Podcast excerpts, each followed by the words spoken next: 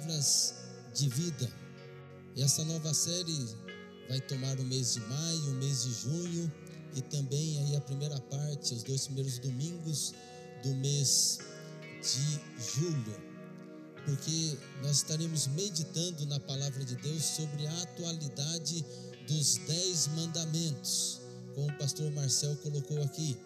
Dez mandamentos que foram escritos, foram dados por Deus ao povo quando eles saíram lá do Egito, da escravidão do Egito, Deus então dá ali a Moisés e através de Moisés os mandamentos para a vida do povo. O que isso tem a ver conosco? Ainda mais é, nós evangélicos que muitas vezes negligenciamos o Antigo Testamento e preferimos mais o Novo Testamento. E aí Jesus vem e resume os mandamentos todos num só, que é o amor amar a Deus e amar ao próximo. Como a gente lida com isso? Né, como compreender estas coisas? E eu creio que serão domingos abençoados, onde a palavra de Deus vai nos conduzir, nos orientar e nos edificar. O que vem à sua mente quando você pensa nos dez mandamentos? Quando você ouve falar, vamos estudar sobre os dez mandamentos penso que a palavra proibição vem logo na nossa mente. Os dez mandamentos têm a ver com aquilo que é proibido, com aquilo que Deus não quer que a gente faça. Porque é assim que normalmente nós pensamos nas leis de Deus. Mas se ao invés de pensarmos em proibição, pensarmos em proteção proteção.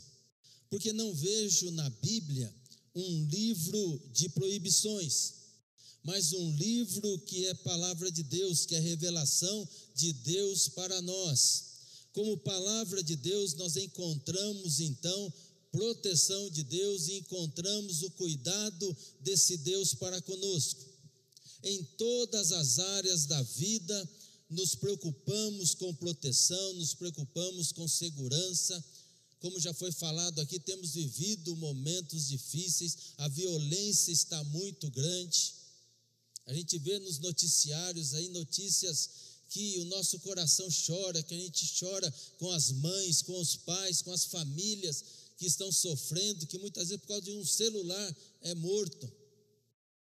A vida é muito preciosa e por isso ela deve ser cuidada, por isso ela deve ser protegida.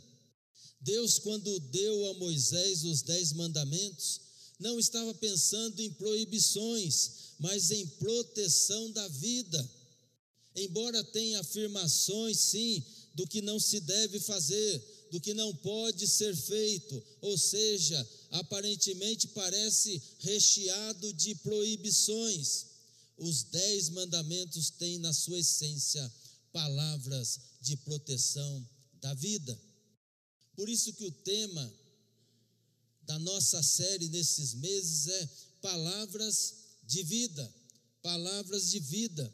Os mandamentos de Deus visam esse cuidado com a vida. As leis de Deus visam balizar a vida dentro da sociedade. Aliás, se a sociedade vivesse eu coloquei no que eu escrevi aqui metade, mas eu vou até baixar um pouco. Se vivesse um terço daquilo que a Bíblia coloca, daquilo que a palavra de Deus nos ensina, nós teríamos um país melhor, teríamos um mundo melhor. Calvino, reformador de Genebra, lá no século XVI, ele escreveu que as leis de Deus serviam para três coisas. Primeiro, revelar a natureza humana nós somos pecadores e pecadoras. E por isso as leis de Deus são importantes para a nossa vida. Segundo, conter o mal na sociedade, para balizar as relações humanas em sociedade. Há necessidade, a partir do momento que o ser humano se juntou, formou a cidade, precisou de leis. E as leis de Deus, elas são base para muitas leis na nossa sociedade. E terceiro, orientar o povo de Deus, orientar o povo do Senhor. O povo havia deixado o Egito. O povo havia deixado aquele tempo de escravidão. Eles estavam se organizando numa sociedade, estavam se organizando ali como uma nação. Precisavam de orientações claras, precisavam de orientações seguras para a sua sobrevivência. Eles haviam vivido muito tempo lá na escravidão, estavam ali perdidos, e Deus então os livra Deus os leva, Deus os conduz, e Deus começa então a mostrar para eles como eles deveriam viver, para que pudessem ter uma vida abençoada. E aí das leis. John Bunyan, ele é muito conhecido no meio cristão. Isso mais da velha geração, né? Talvez as novas gerações hoje não conhecem esse livro e não têm interesse em ler esse livro. O Peregrino. Hein, Ronaldo? É bom, né, Ronaldo? O Peregrino. E o Peregrino, ele é lá do século 17. Se tornou um best-seller aí na, dentro do cristianismo. E esse livro narra a trajetória de um cristão rumo à cidade celestial. E ele passa por muitas situações ali. E Bunyan diz o seguinte: o homem que não sabe a importância da lei não sabe a gravidade do pecado. Aquele que não sabe a gravidade do pecado não pode saber a importância do Salvador. Por isso, os primeiros livros da Bíblia nos dão muitas leis. É a Torá judaica, leis cerimoniais, leis civis e leis morais. As leis cerimoniais e sacrificiais, elas apontavam todas para Jesus. Tanto é que foram abolidas com a vinda de Jesus, com a sua morte e a sua ressurreição. Quando a gente lê o livro de Hebreus, aliás, para você entender Levítico, você precisa necessariamente conhecer o livro de Hebreus. E no livro de Hebreus, do capítulo 7 ao capítulo 10, fala sobre o significado das leis cerimoniais, dessas leis também chamadas de sacrificiais. E eu coloquei um texto aí para vocês em Hebreus 9, 11 e 12. Mas Cristo veio como grande sacerdote das coisas boas que já estão aqui. Atendem que ele serve é melhor e mais perfeita e não foi construída por seres humanos, isto é, não é desse mundo, está falando ali do tabernáculo. Quando Cristo veio e entrou uma vez por todas no lugar santíssimo, ele não levou consigo sangue de bodes ou de bezerros para oferecer como sacrifício. Pelo contrário, ele ofereceu o seu próprio sangue e conseguiu para nós a salvação eterna. E no verso 14, na parte final, falando da eficácia do sacrifício de Jesus, ele completa: e o seu sangue nos purifica por dentro, tirando as nossas culpas.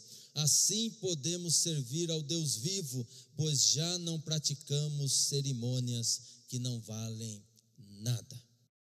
As leis cerimoniais sacrificiais, essas caíram. Em Jesus ali, né, foi abolido tudo isso, porque apontavam, eram sombras, como o apóstolo Paulo diz, que apontavam para aquilo que aconteceria, para aquilo que viria, para o Messias que chegaria. As leis civis foram dadas ao povo para regular a vida deles em sociedade, e essas leis foram fundamentais para o desenvolvimento dos direitos civis, dos direitos da cidadania. Hoje as pessoas também respondem perante as leis civis do país. E tem a lei moral, os dez mandamentos. Ou são várias leis. Aliás, dentro do código judeu eram mais de 600 leis. Mas podemos sistematizar aí as leis nos dez mandamentos, o decálogo.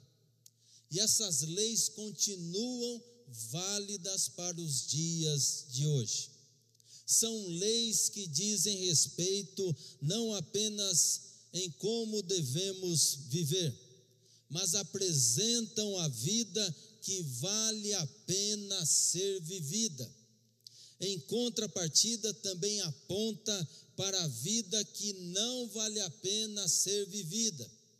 Ensinem como devemos adorar a Deus e como nós devemos também agir em relação às pessoas ou em relação ao próximo, como nós estudamos hoje na parábola do bom samaritano. Por isso chamaremos os dez mandamentos de palavras de vida. Palavras de vida. São mandamentos que apontam para a vida em abundância, vida em abundância, vida completa que Jesus veio trazer para nós.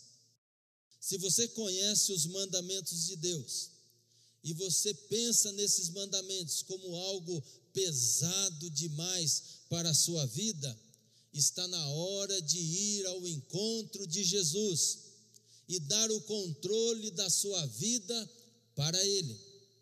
Deixar Ele pegar o volante da sua vida e conduzir a sua vida aos pastos verdes, conduzir a sua vida às águas tranquilas, guiar o teu caminho em todos os momentos, precisa desse encontro, porque os mandamentos de Deus são leves para aqueles que vivem em Cristo.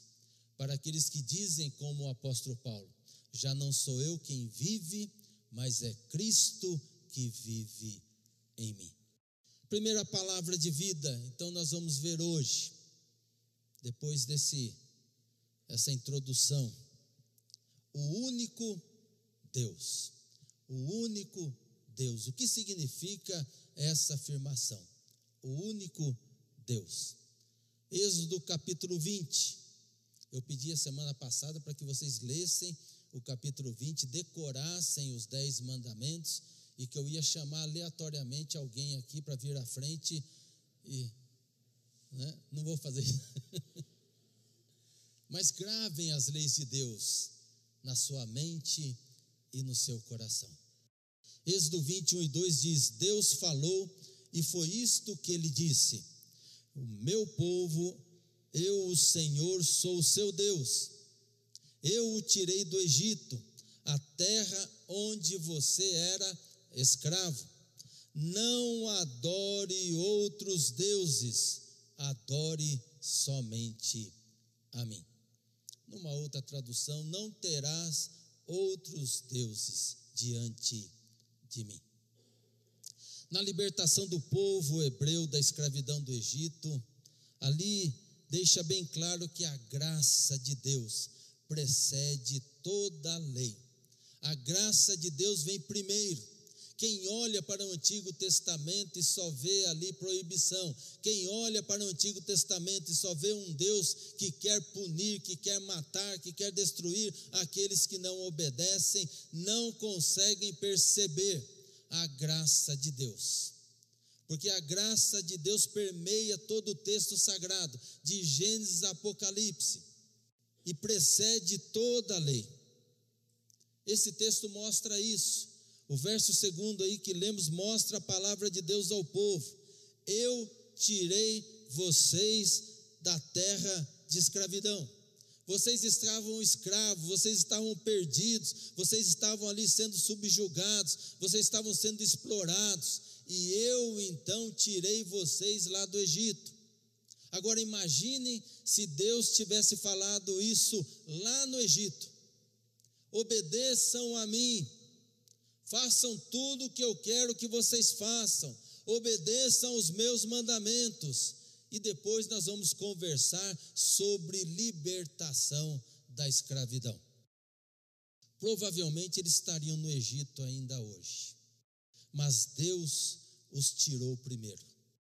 Deus agiu com graça. Lá em Êxodo, no capítulo 3, no verso 7 a 10, Ali nós encontramos três verbos que mostram esse amor de Deus, essa graça de Deus. Lá diz, Deus falando com Moisés e convencendo Moisés, que Moisés precisou ser convencido para ir até o Egito. Ele não queria ir para o Egito. Eu também, no lugar dele, também não iria querer também ir para o Egito. Aliás, ele tinha saído do Egito, fugido do Egito. E agora tinha que voltar para lá, ele estava morrendo de medo. E Deus então o convence. E eu olho para esse texto e leio esse texto, eu vejo um Deus indignado. Um Deus com o coração apertado, chorando ali pelo seu povo. E ele chega para Moisés ali, naquela sarça ardente, e ele chega para Moisés e diz: Moisés, eu vi a aflição do meu povo. Primeiro verbo, eu vi a aflição do meu povo. Segundo verbo, eu ouvi o clamor deles, o choro deles, o sofrimento deles. E terceiro verbo, por isso eu desci para libertar o meu povo. Um Deus que vê o sofrimento, um Deus que ouve a oração, o clamor, a súplica, a intercessão, o choro, a dor, o sofrimento. E um Deus que vem ao nosso encontro. Deus que desce e vem até nós para nos libertar. Foi isso que aconteceu em Cristo Jesus. Mas lá, Deus liberta eles da escravidão. Deus ali faz sinais e prodígios com a sua mão poderosa, derramando graça sobre a vida do povo. E Deus deu liberdade para eles. Agora Deus diz então ao povo: se eles queriam manter essa liberdade e não cair novamente na escravidão, estava dando a eles dez palavras de vida, palavras para serem vividas como alimento para a mente para a alma. E é nesse contexto que Deus diz: Não terás outros deuses diante de mim. Não adore outros deuses, adore somente a mim. Você quer viver, ter, quer ter liberdade, quer viver bem, então adore somente a mim. Deus não está buscando aqui somente o monopólio da adoração, está dizendo que se você deseja verdadeiramente liberdade, verdadeiramente vida abundante, você precisa ter Deus como único Deus. Mantenha longe do seu coração a adoração a falsos deuses. Por isso Deus diz: não adore outros deuses, adore somente a mim. Martinho Lutero, um outro reformador no século XVI, e ele dizia o seguinte: ter um Deus significa, numa interpretação correta, possuir algo no qual seu coração se confie por inteiro. Quando o seu coração está assim, você tem um único Deus, o Deus verdadeiro. Por isso Deus diz: não terás outros deuses. Tim Keller escreveu um livro chamado Deuses Falsos. Aliás, todo evangélico deveria ler esse livro, porque o que nós temos de outros deuses no nosso dia a dia é farto. Deuses falsos. E ele diz assim: os antigos pagãos não estavam sendo fantasiosos ao representar quase tudo como um Deus tinham deuses do sexo, deuses do trabalho, da guerra, do dinheiro, da nação, pelo simples fato de que qualquer coisa pode ser um Deus a governar e servir de divindade no coração de uma pessoa ou na vida de um povo. Portanto, se o seu coração estiver por inteiro no seu trabalho, ele será o seu Deus. Ele será o seu Deus. Se o seu coração estiver por inteiro no seu esposo, na sua esposa, ele ou ela será o seu Deus. O seu Deus. Se o seu coração estiver por inteiro no sucesso, ele será o seu Deus. Se o seu coração estiver por inteiro nas coisas que lhe dão prazer, o seu prazer será sempre o seu Deus. Isso não significa que essas coisas não sejam boas ou que não nos trazem prazer. Sim, são boas, nos trazem prazer e creio que foram dadas por Deus. Mas significa que não devemos elevá-las à condição de felicidade última, de razão da nossa vida, razão da nossa felicidade, porque só Deus nos satisfaz por completo e por isso só a Ele, só a Ele adoraremos. Só a Ele. Nando Reis, um cantor popular, gosto muito das músicas dele. E ele tem uma música muito linda, chamada Por Onde Andei. E essa música ele fala então da mulher amada. Essa mulher amada que ele então na música retrata que ele não estava dando atenção devida a esta mulher. E ele usa de uma frase muito linda, que todo casal, um para o outro, deveria ter isso no coração. Diz assim: Será que eu sei que você é mesmo tudo aquilo que me faltava? Será que eu sei que você é o esposo falando para a esposa, a esposa falando para o esposo, que você é tudo aquilo que me faltava? Será que eu tenho consciência disso? E a frase é bonita, é romântica, e dentro desse contexto de amor por uma pessoa, tem tudo a ver, é uma verdade. Muitas vezes não valorizamos a pessoa que está do nosso lado, não valorizamos o esposo, não valorizamos a esposa. Mas quando colocamos essa frase como um valor absoluto, depositando a nossa felicidade nesse alguém, aí caímos no erro e certamente nos frustraremos, porque não há pessoa no mundo que consegue satisfazer todas as nossas demandas. Só Jesus é tudo aquilo que me faltava para que realmente eu seja feliz. Só nele eu encontro então a felicidade verdadeira e que dá significado para que eu possa ter todas as condições para amar a minha esposa, amar os meus filhos. Citando novamente Tim Keller no livro Deuses Falsos, ele diz: Como muitos aprenderam para depois ensinar, ninguém percebe que Jesus é tudo de que se necessita até ele ser tudo o que se tem. Enquanto você não tem consciência que Ele é tudo o que você tem, que Ele é tudo na sua vida, que Ele é a razão da sua existência, a razão de tudo na sua vida, você jamais vai compreender quem é Jesus. Ou Jesus é tudo, ou então você viverá sempre em busca dessa tal felicidade e fatalmente se tornará escravo de alguma coisa, de algum sentimento ou até mesmo de uma pessoa. Por isso as palavras de vida começam: Não terás outros deuses diante de mim. Não adorem a outro Deus, adorem somente a mim. Porque se fracassarmos em seguir essa primeira palavra de vida, fracassaremos nos seguintes: se Deus não é o único Deus para nós, não temos condições de cumprir as outras palavras de vida. Estaremos impedidos, impossibilitados de experimentar a verdadeira liberdade que só Cristo pode dar. Jesus, lá no Evangelho de Mateus 6,21, diz: Pois onde estiverem as suas riquezas, aí estará o seu coração. Nada pode tomar o lugar de Deus no seu coração. Nada pode tomar o lugar de Deus na sua vida.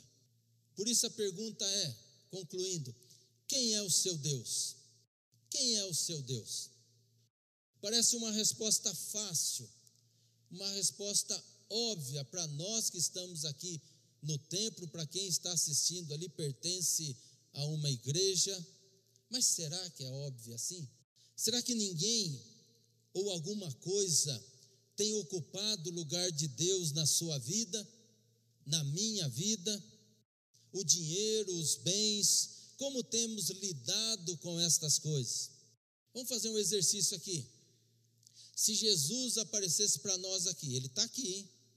Ele está aqui, mas se ele se materializasse tá? E dissesse para você aquilo que ele falou para o jovem rico.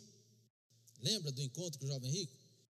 Está aí na tela. Venda tudo que você tem e dê dinheiro aos pobres, e assim você terá riquezas no céu. Depois venha e siga. Você faria isso? Ou você ia contemporizar, falar: Jesus, será que é isso mesmo? Tem certeza que o senhor está me pedindo essas coisas?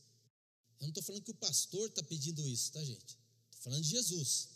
Eu sei que tem muito pastor aí pedindo essas coisas para os crentes aí, explorando a vida dos crentes, se sugando até o sangue dos crentes. Eu sei que existe isso. Mas eles vão prestar conta diante de Deus. Ah, vai. Em nome de Jesus. Mas estou falando se Jesus chegasse para você e pedisse isso. Os filhos. Como temos lidado com os nossos filhos e filhas? Como Ana, que pediu ao Senhor e depois no reconhecimento que tudo vem de Deus, ela devolve ao Senhor porque sabe, reconhece que é herança de Deus, é promessa de Deus, é bênção de Deus, foi dado por Deus. Ou temos idolatrado os nossos filhos e filhas, tratando-os como razão da nossa existência. É uma linha tênue, gente. A gente ama os nossos filhos. E como nós amamos os nossos filhos? Damos a nossa vida pelos nossos filhos. Mas ainda assim, eles não têm a capacidade de satisfazer todas as nossas demandas. Só Jesus preenche o nosso coração. E é em Jesus que nós temos condições. É em Jesus que nós temos aí a condição de amar com todo o nosso coração aí os nossos filhos. Carreira profissional. O trabalho para você é um meio ou é um fim? Como está a sua escala de prioridades? Deus está em primeiro lugar ou outra coisa ou pessoas têm tomado esse lugar de Deus? Eu lembro que no meu exame para a ordenação foi me perguntado qual era a minha escala de prioridade.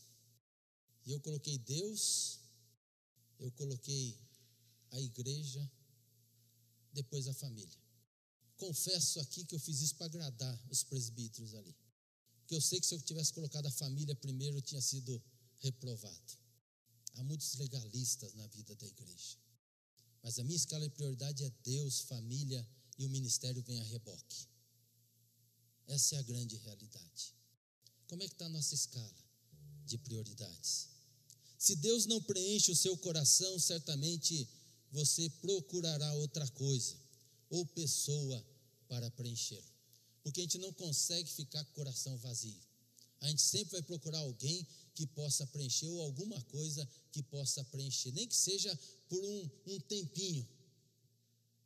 Para muitos, felicidade, ela não existe de forma absoluta. Felicidade são só momentos porque não compreende o que significa felicidade para aquele que tem Cristo Jesus, porque acha que felicidade é algo que é brincadeira, que felicidade é só ficar dando risada. Não, a felicidade do crente é séria. A felicidade do crente é aquela que tem a certeza de que Cristo está no controle que consegue ser solidário e chorar com aqueles que sofrem, com aqueles que vivem as suas necessidades, com aqueles que passam por situações complicadas. Por isso, só Cristo preenche o vazio do seu coração, do meu coração. Não terás outros deuses, não foi dito por Deus por medo de concorrência, mas para nossa proteção. Deus sabe que quando adoramos qualquer outro ser ou coisa que não seja Ele, o resultado sempre será frustração e destruição. Por isso, a primeira palavra de vida: não adore outros deuses, adore somente a mim. Não é redução da nossa liberdade, mas a condição para permanecermos livres e não sejamos reduzidos a nenhum tipo de escravidão. Paulo diz isso aos crentes lá da Galácia, quando ele afirma: Cristo nos libertou para que nós sejamos livres, por isso continuem firmes como pessoas livres e não se tornem escravos novamente. Cristo nos libertou. Não permita ou não entregue a sua vida, a sua liberdade, a sua razão de existência nas mãos de alguém ou em alguma coisa. Só Deus te ama. Só Jesus te liberta. Só o Espírito Santo nos consola. Por isso, ao Deus Trino, todo louvor, ao Deus Trino, toda honra, toda glória, toda adoração, hoje e sempre. Irmãos e irmãs, que a palavra de Deus não seja somente um conceito para nós, o único Deus, mas que seja um fator que gere vida em cada um de nós. Que no dia a dia a gente mostre que a gente crê no único Deus, no único Senhor da nossa vida. E assim as pessoas possam ver em você Cristo Jesus e queiram conhecer Jesus através da sua vida. Talvez eu li isso num post da internet. Talvez a única palavra bíblica que as pessoas por aí vão ler é através da sua vida. Por isso, não tenha outro Deus. Não tenha outro Deus. Não permita, não caia nessa tentação. Creia no único Deus, no único Senhor, o único Salvador, Cristo Jesus, o Deus Trino, Deus Pai, Deus Filho, Deus Espírito Santo. A Ele toda a glória. Pedi ao reverendo Luiz que esteja impetrando a bênção sobre nós. E assim nos despedimos.